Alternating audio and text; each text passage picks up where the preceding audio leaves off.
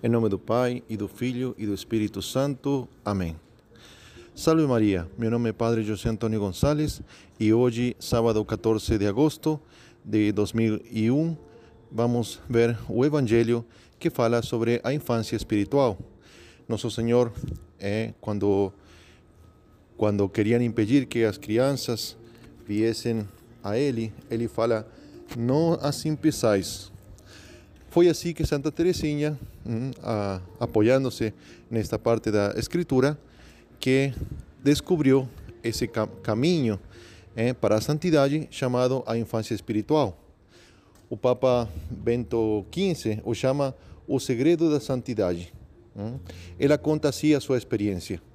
É Santa Teresinha. Estamos em um século de inventos Hoje em dia, não precisamos esforçar-nos em subir os degraus de uma escada nas casas ricas a um elevador que o substitui com vantagem.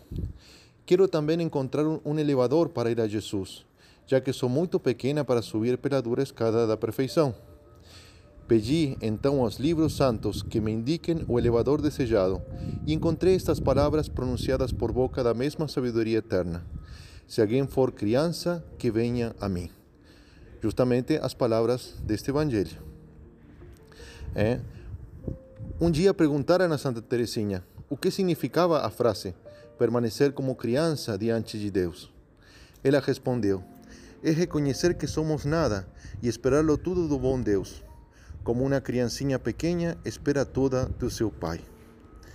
Hum, até entre os pobres se dá à criança o necessário, mas quando cresce, seu pai já não quer lhe sustentar e lhe diz: Agora trabalha, você já pode sustentar-se sozinho.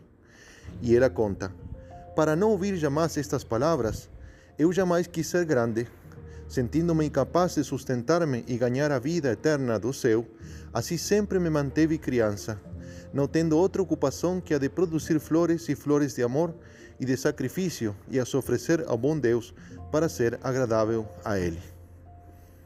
Este cam caminho, então, da infância espiritual é um caminho da perfeição.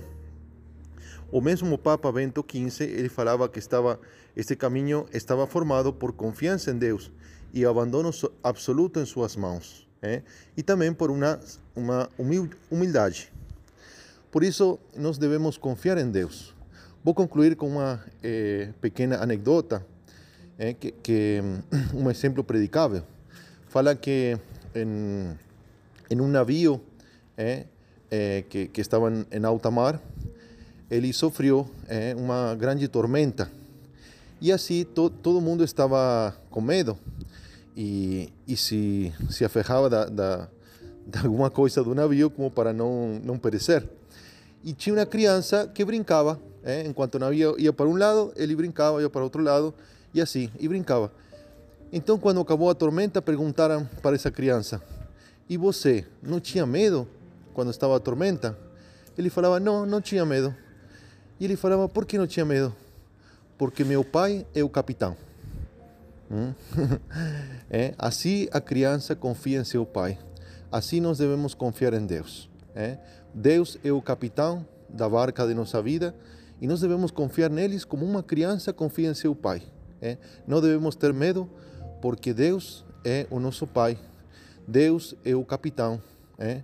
E assim, com essa confiança absoluta, nós, eh, nós podemos entrar nesse caminho da infância espiritual, é? esse caminho da confiança em Deus, de fazer-nos pequenos, é? reconhecer nossa fraqueza e confiar totalmente em Deus. Essa graça pedimos a Nossa Senhora.